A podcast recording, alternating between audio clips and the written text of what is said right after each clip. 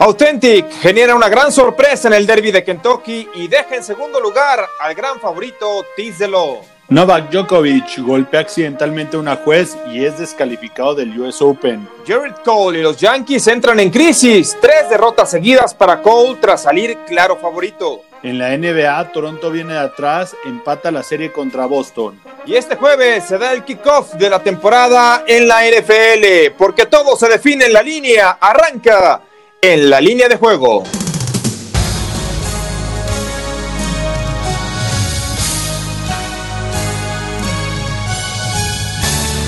Estás a punto de entrar al verdadero mundo del deporte, un espacio donde los detalles son lo más importante para ganar.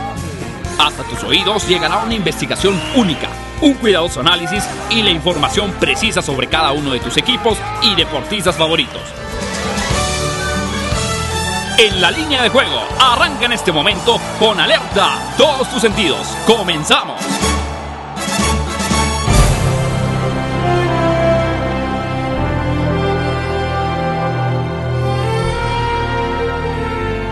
Hola, ¿qué tal? ¿Cómo están? Bienvenidos a En la línea de juego en fusión con mercadodeapuestas.com, el primer programa de investigación, análisis y estadística de manera previa en el deporte. Les saluda Juan Pablo Faril y les saludo con mucho gusto también a mi compañero Sebastián Cortés. ¿Cómo estás, Sebas? Bien, ¿y tú, Juanpa? ¿Qué te quieres cambiar el nombre por porque nos fue medio mal o qué?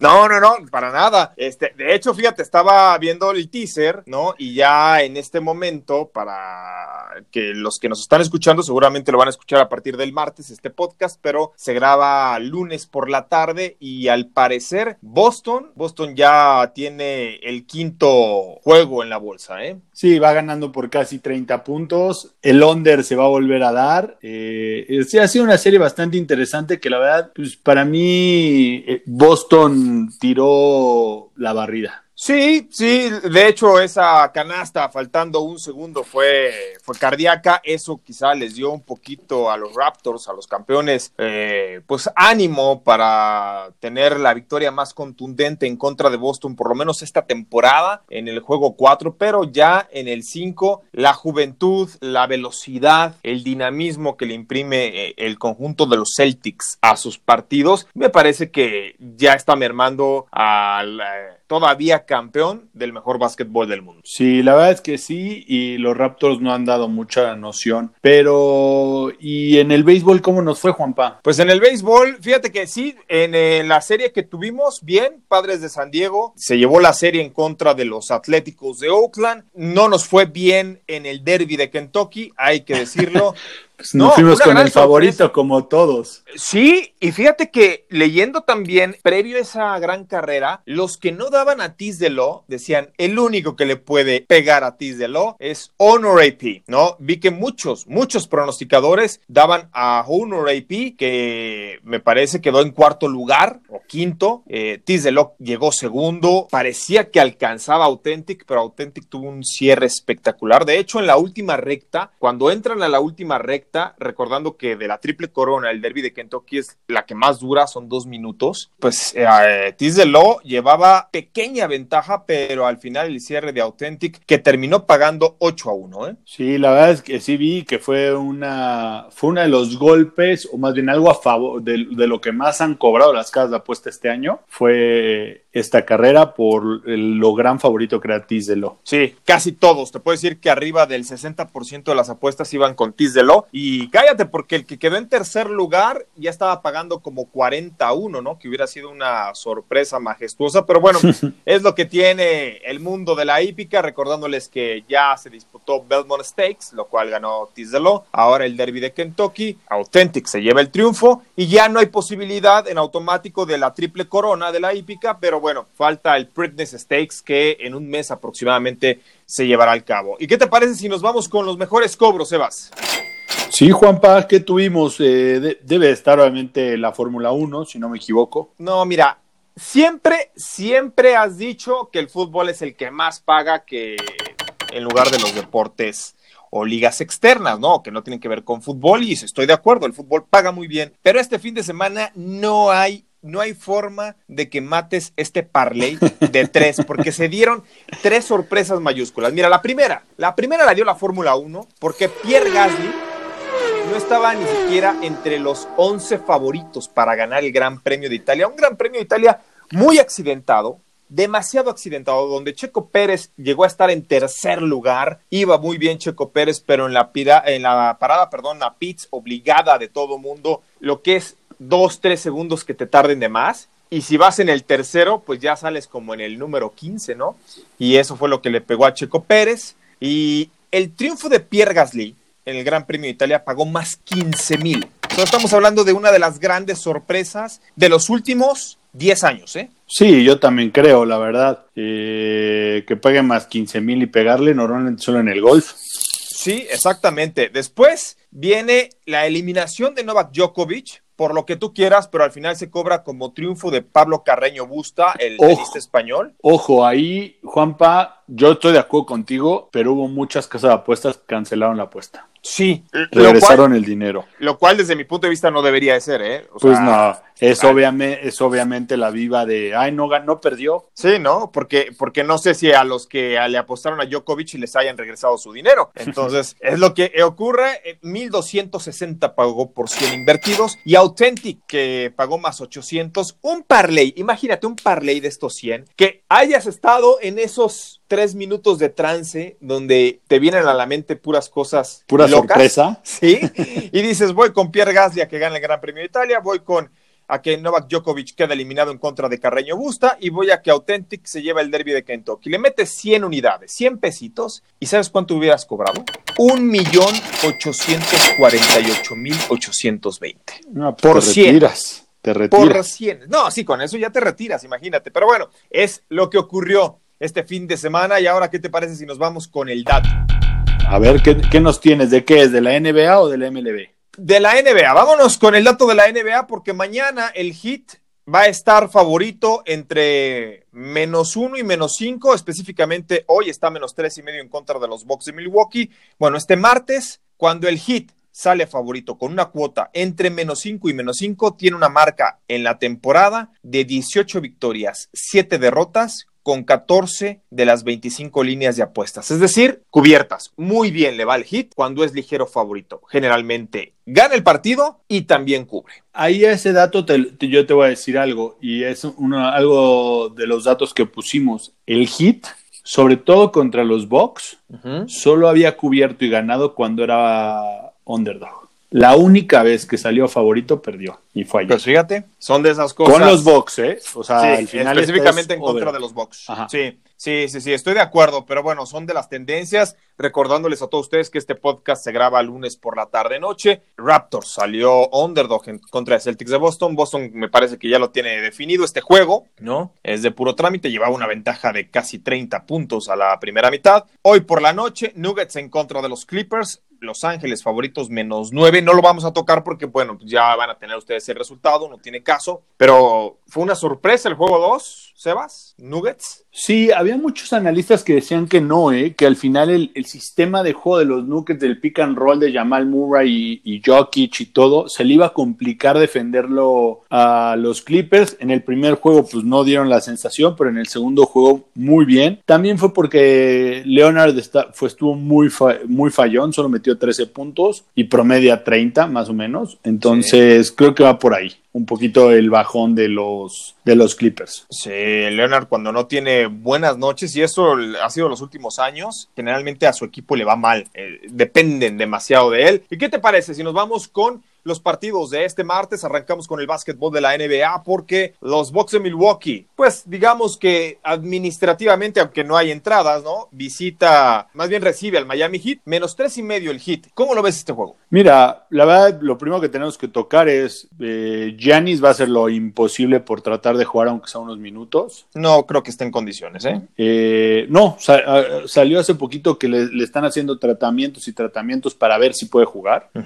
Yo creo lo mismo, al final del juego mínimo se tiene que sentar un juego. Sí, exacto. Eh, pero al final de cuentas creo que es un juego para que el hit cierre la, cierre la, la pinza y la verdad lo que más, más me gusta son las bajas de este juego. Que están en 216 puntos totales. Eh, sí, generalmente se han, eh, han, imperado las bajas en estos duelos, recordando que uno se fue a overtime y por eso se, se dieron las altas. Es muy importante señalar esto que acabas de decir o recalcarlo, mejor dicho, ¿no? Lo de Giannis Antetokounmpo, es el jugador más valioso de la liga, es uno de los mejores estelares que tiene la NBA, es un jugador del cual depende mucho su equipo. No creo que vaya a tomar acción este martes, pero si toma acción, va a ser de forma muy limitada en cuanto al ritmo, en cuanto a los minutos y en cuanto a su actividad. Es decir, va a estar pocos minutos, no va a jugar al 100% y por si fuera poco no le van a dar el balón que le acostumbran a dar o el juego con el que se basa la ofensiva de Milwaukee. Debido a estas tres razones, creo que es la noche ideal para que el hit culmine, porque si a un rival lo tienes mal herido, lo tienes que liquidar deportivamente hablando y es la situación en la que está el Miami Heat. Yo voy con Miami menos tres y medio, no sé si tú lo tomas o ponderas las bajas. No, yo me voy por las bajas, la verdad. Va a ser un juego cerrado al final de cuentas. Va a entrar, yo creo que sí va a jugar Yanis y va a jugar más como de señuelo en, las jugadas ofensivas o va, va, a tratar de jugar más defensivo, pero al final yo creo que las bajas están muy, muy cantadas. O sea, el partido pasado habían sido bajas y no se hubieran ido a tiempo extra. Pues fíjate, son nuestros pronósticos y el duelazo de la noche que nos han regalado muy buena serie. Todo lo aburrido que estuvo al principio, ojo, al principio la de Houston en contra de, de, Oklahoma. Esto de los Rockets en contra de los Lakers han sido dos buenos partidos, quizá por el hecho de ver a LeBron James en contra, pues, de James Harden, ¿no? Dos de los mejores basquetbolistas de la NBA en los últimos tiempos. Este partido, favorito Lakers en este momento, menos cinco, la línea de altas en 200 225 y medio. Fíjate que analizando mucho de cómo han cambiado las líneas de apuesta futuras y probabilidades, hay quienes en este momento aseguran que ya no es ni Milwaukee, obviamente, ni Clippers, ni Lakers los favoritos al título. Colocan, aunque no lo creas, Sebas, a Rockets de Houston como el equipo que tiene más posibilidades en este momento, martes por la mañana, de ser campeón. No creo. O sea, al final, digo, habrá como la eh, como digo los par de analistas que leí lo de el tema de Nuggets que explicaban el pick and roll y todo lo, todo el formato de los Nuggets que se le iba a complicar mucho a los Clippers. No creo son super equipos. O sea realmente Westbrook no ha hecho nada entonces pues no lo puedes considerar una superestrella dentro de esta serie. Entonces para mí es cuestión de que los Lakers se acomodaran y, y todo para mí esto se acaba va a ganar los siguientes tres juegos y se va a acabar en cinco no, no sé si cubra la línea de todos los juegos porque va a empezar en 5, 6 y vas a ver que va a terminar como en 7 y medio. No, no, ahí sí, ahí sí creo que estás equivocado, Sebas. Yo no creo que, que Lakers, mira, puede ser que avance, sí, pero que gane tres seguidos para como se ha visto, uy, uy, yo sí lo pongo en tela de juicio yo por lo menos considero que Rockets va a sacar uno más. Uno más, si no es que se van a siete juegos en esta serie. ¿eh? Yo lo así, que si gana igual Clippers hoy, con la contundencia, también termina en cinco juegos. ese te lo creo más, ese te lo creo, más. Que al final sí. le estamos dando mucho valor a una, a una primer derrota de los Lakers que a lo que son los Lakers. O sea, todo el mundo está hablando de es que ya les ganaron uno, es que está jugando bien Houston. Se fue a siete juegos contra Oklahoma. Sí, no, yo lo sé.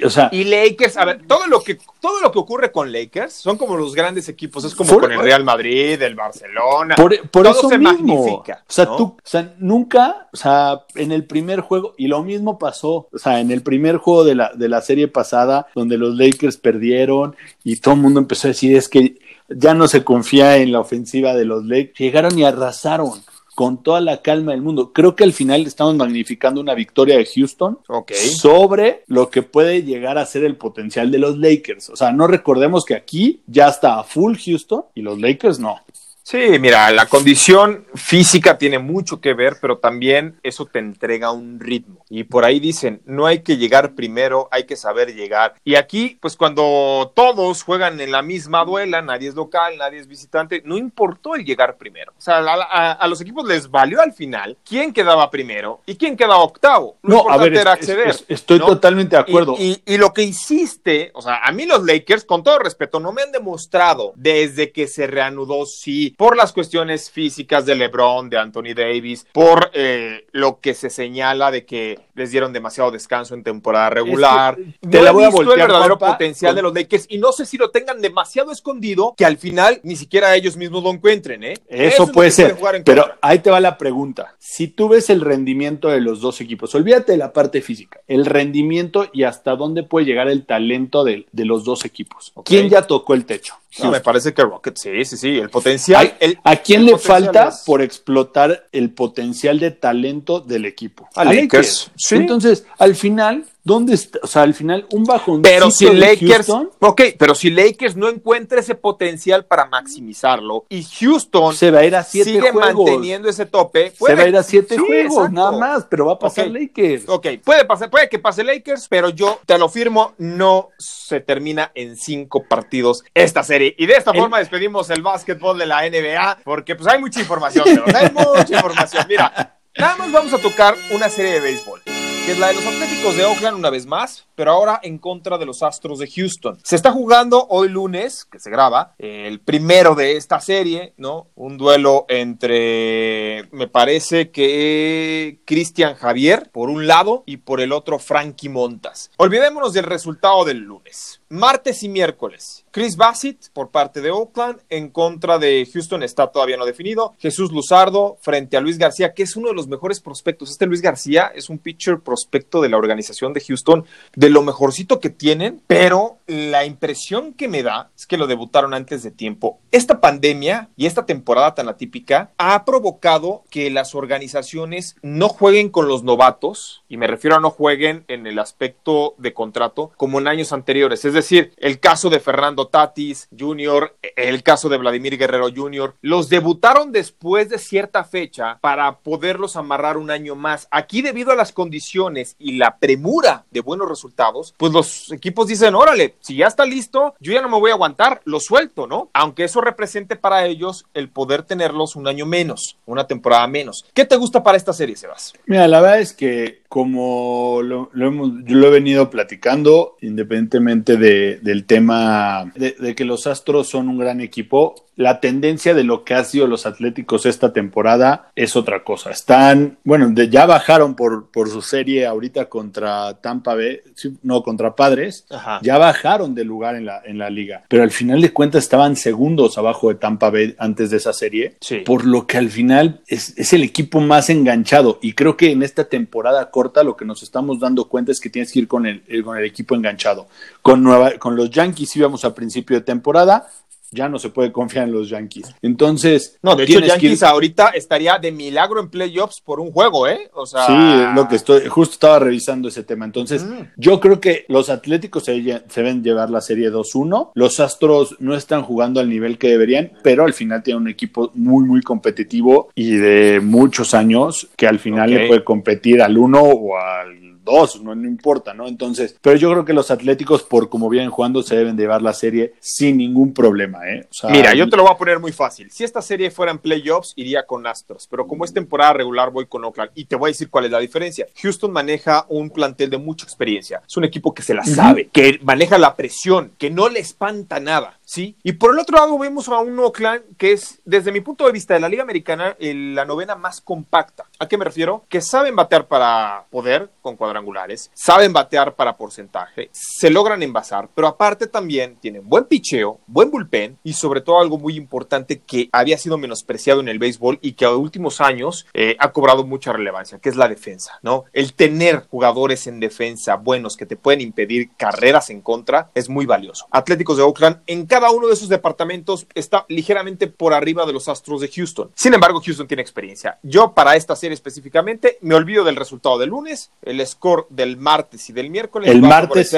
el martes va Zach Winky contra Mike Minor, ya te lo cambiaron. Ah, ok. Ya me los cambiaron ahí. Pa- Mira, Zach te lo Greinke, digo ¿eh? porque vas a cambiar tu pick del martes. Ok, mira, Zach Greinke me gusta mucho como abridor, pero puede ser uno y uno, pero no creo que Astros barra esos dos. O sea, yo voy por lo menos con Atléticos de Oakland y ojo, dimos al fin de semana a que Oakland no ganaba su serie y así fue. Ahora yo doy a que sí la gana y habrá que esperar. Yo creo que dividen, o sea, martes y miércoles dividen uno y uno. Yo creo que mañana gana Houston. Y estoy de acuerdo contigo con lo de los playoffs. Al final de cuentas, la experiencia en playoffs es, es mucha la de Houston, pero eh, para temporada regular tienes que subirte al caballito. Yo soy de subirme a los trends, al tren de la tendencia y de cómo vienen jugando. Así que solo por el picho de mañana que nos los movieron, voy con Houston mañana y voy el miércoles con Atléticos. Venga, y de esta forma damos carpetazo al béisbol de las grandes ligas porque ya arrancó, ya arrancó el fútbol americano colegial de la NCAA, el fútbol americano que desata pasiones y que no tendrá dos conferencias importantes para esta campaña. La que más se va a extrañar, pues la del Big Ten, obviamente, donde Ohio State era uno de los contendientes al título y no va a estar presente. Pero este fin de semana ya muchas conferencias entran en acción, por lo menos el Big 12, los independientes y hay un buen duelo, fíjate, los irlandeses peleadores de Notre Dame en contra de Duke. Esto si fuera básquetbol iría con Duke, sin pensarlo, porque es el pues programa más exitoso, ¿no? Gracias al coach Krzyzewski, pero estamos hablando de fútbol americano y Notre Dame es uno de los seis favoritos, siete para el título. Tienen un gran coreback que decidió no inscribirse al draft de la NFL en la campaña anterior, que es Ian Book. Él, eh, de hecho, la campaña 2019 tuvo tres partidos donde lanzó para cinco pases de anotación o más, estableciendo un récord ¿eh? de la escuela que no es nada fácil porque ahí estuvo Joe Montana. Entonces, ya superar números de Joe Montana no son enchiladas. Así que. Bueno, no, sé si Joe Montana fue tan estrella colegial. No, su, su, fama, pero sí, sí tuvo éxitos muy importantes a nivel colegial. ¿eh? No, claro, no, no como al tamaño de la NFL, pero no como Tim Tebow. Sí, no, Tim Tebow ha sido uno de los mejores corebacks a nivel colegial. Lo que me dices, no sé si te tocó ver jugar en el básquetbol a Charlie Ward, ¿no? no. Que él cubría, él estaba con los Knicks de Nueva York, cubría a Michael Jordan y él ganó el trofeo Heisman como coreback con Florida State. Y cuando todos los equipos en la NBA lo estaban esperando, pues dice, no, no, no, este, de la NFL lo estaban esperando, perdón. Dijo, no, yo quiero ser basquetbolista, es mi sueño. Y dejó plantados a todos los de la NFL. Bien, Notre Dame, menos 19 y medio. Que el pasado ganó 38-7 a Duke. Yo creo que sí. Y te voy a decir por qué Notre Dame debe ganar por más de 20 puntos, Sebas. Porque el eh, torneo anterior terminó con 6 victorias, promediando 38 puntos a favor por 14 en contra, o sea, es decir, ganando por más de 24 puntos sus partidos. Y no perdió tantos estelares, tanto en ofensiva como en defensa. Y Duke viene siendo un, desastre este programa desde hace un par de campañas. Yo no veo cómo le puedan siquiera sacar 16 puntos. ¿eh? No, yo, yo, la verdad es que Notre Dame siempre ha sido un, un programa muy equilibrado. No importa si tienen 10 picks en el draft o se le van 10 jugadores, siempre pelean. Probablemente no Clemson y Alabama, pero les pelea a ellos, ¿no? Este, sí. Entonces al final tienes que ir con, con, con esos programas y yo también creo que Notre Dame va a ganar por arriba de 20 puntos que el equipo de los irlandeses peleadores es el que más dinero genera en derechos de transmisión y por lo tanto es el que más cobra en cuanto a derechos de transmisión. Es el más famoso, yo creo. Sí, es el más famoso, el más popular en toda la Unión Americana, así que por eso escogimos este partido. Vamos con Notre Dame para que gane por más de 20 puntos. Es nuestro clásico del fútbol americano colegial. Y recordándoles a todos ustedes que en el hockey de la NHL ya arrancó la serie entre los Islanders de Nueva York y el Tampa Bay Lightning. Mañana, o hoy, mejor dicho, reanuda el de las estrellas de Dallas en contra de Vegas Golden Knights. Tus favoritos para disputar la Copa Stanley, ¿con quiénes vas, Sebas? Yo, yo voy con Tampa Bay y con Las Vegas. Creo que están, eh, o sea, lo, que, lo poco que pude ver, porque la verdad es que hay tanto deporte que no los veo. La verdad, ellos dominaron bastante sus series. Dallas le remontaron un 3-1, a New York también. Entonces, me, iría con Tampa Bay y con Las Vegas que vienen jugando bastante bien y que la verdad son los favoritos. Sí, estoy de acuerdo. Mi Copa Stanley va a ser esa y Tampa Bay, Tampa Bay debe ser el favorito para alzar el título, uno de los de mayor prestigio que hay en el deporte estadounidense. Por lo menos yo creo que en cuanto a trofeos después del Vince Lombardi, la Copa Stanley, por lo grande que es, es la más reconocida. Y en el US Open, rápidamente, antes de irnos a, nuestro evento estelar, no vamos a tocar el tema de un partido en específico, pero tras la eliminación de Novak Djokovic, ¿quién para ti debe conquistar el US Open? Para mí debe de caer entre Thiem y Medvedev. Esverev, la verdad, no me gusta cómo juega. Hay una que puede ser sorpresa que no sé si esté al nivel, pero es Koric. Koric puede dar una buena sorpresa, se ha, venido jugando bastante bien, le ha competido a todos y pues creo que al final si, si le van a meter algo, alguna futura de ahorita ya los cuartos de final o algo, puede ser Koric o yo miré un Medvedev más que Medvedev y Sí, Daniel Medvedev para mi gusto debe ser el que el favorito en este momento y, y va está jugando bien. Medvedev está jugando bien, sí. Novak Djokovic estaba robando y se, ya se veía con el título, pero bueno, lo que es un, un, lapsus brutus, ¿no? Que te cuesta la eliminación de un torneo que ya lo tenía ganado desde antes de disputarse. Y ahora sí, ¿qué te parece si reanudamos el dato? Y el dato nos traslada al fútbol americano profesional de la NFL porque comienza el kickoff este jueves, Kansas City en contra de Houston. Kansas City es favorito y resulta que como local los Chiefs ganaron sus últimos siete compromisos por un margen promedio de 15 puntos sobre sus rivales cuando la media de favoritos fue ubicada en menos 6, es decir, cubriendo por casi nueve puntos de más sus handicaps. Y por el otro lado encontramos que desde 2016 los Texans, cuando están underdogs por más de 8 puntos, como va a ser este jueves, tienen marca de 0 y 8 al resultado tras promediar 15 puntos a favor por 36 en contra. Ahora sí, teniendo como antecedente este dato, ¿qué te gusta para el jueves por la noche el kickoff? Mira, voy a ir en contra de lo que dijiste, pero a mí me gusta mucho Houston. Para ese 9 y medio. ¿Está favorito menos 9 y medio o das para que gane incluso el partido? No, no, no.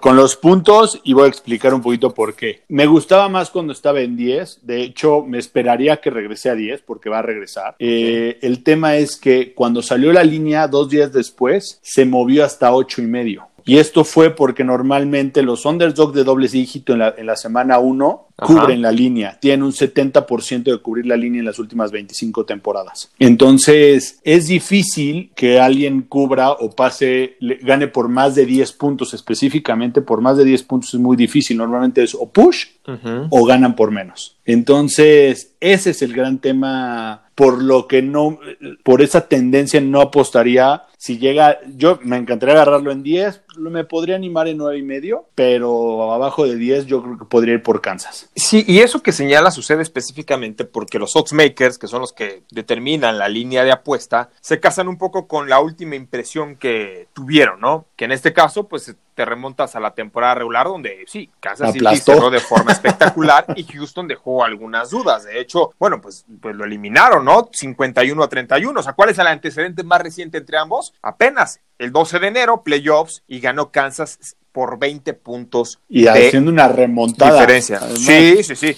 Bueno, a mí, mi primer pick, voy con las altas. Yo sé que están muy, muy arriba, 54. Yo sí voy a tomar a los Chiefs, menos nueve y medio. Tú tomas a los Texans y no sé si quieras dar. No, tomo a los Texans si llegan a 10 puntos. Eso es importante decirlo. Si llega a, a estar más 10 los Tejanos que pueden llegar a estar previo al partido, los tomaría. Pero mi pick principal, y eso voy contigo, son las altas de este juego. Promedian en sus últimos tres juegos 71 puntos. Sí, exacto. O sea, es, que eso es muy importante, ¿no? Al final del día, y, yo también considero mucho lo que dices, la semana uno es mucho de sparring, y más cuando no tenemos un antecedente que nos abra los ojos, el de la pretemporada, que muchas veces dices, ay, mira, este chavo como que viene con ritmo, ay, esto está jugando bien, el ataque, sí, pero es pretemporada, no, aquí no existió pretemporada. O sea, olvídense, lo único que tenemos de recuerdo es el Super Bowl y de ahí para atrás. Entonces es muy complejo el tener una idea de cómo podría presentarse. Tomando en cuenta que Kansas City cerró muy bien, debe superar ese menos nueve y medio, pero creo que nuestro pick ideal es las altas 54. Tu all-in. Mi all-in, mi all-in es Lakers y under de, de Box Heat. Ok, mi all-in voy con Notre Dame a que gana por más de 20 puntos a la Universidad de Duke y voy con las altas de este jueves en el Chiefs en contra del Texans. ¿Cómo estás en redes sociales, Evas? Pick Center, Facebook, Twitter e Instagram. ¿Tú, Juanpa? Yo estoy como arroba FarilJP en Twitter, arroba Juan Pablo Faril en Instagram y en ambos en línea de juego. Para más información, conéctense a mercadodeapuestas.com y ahí van a checar probabilidades, estadísticas y tendencias. A nombre de todo el equipo de producción encabezado por Oscar Ramírez, Juan Pablo Faril les dice gracias. Hasta la próxima. El mundo no se detiene. El deporte sigue girando y la investigación continúa. Y la investigación continúa. En la línea de juego, porque en la línea se define todo.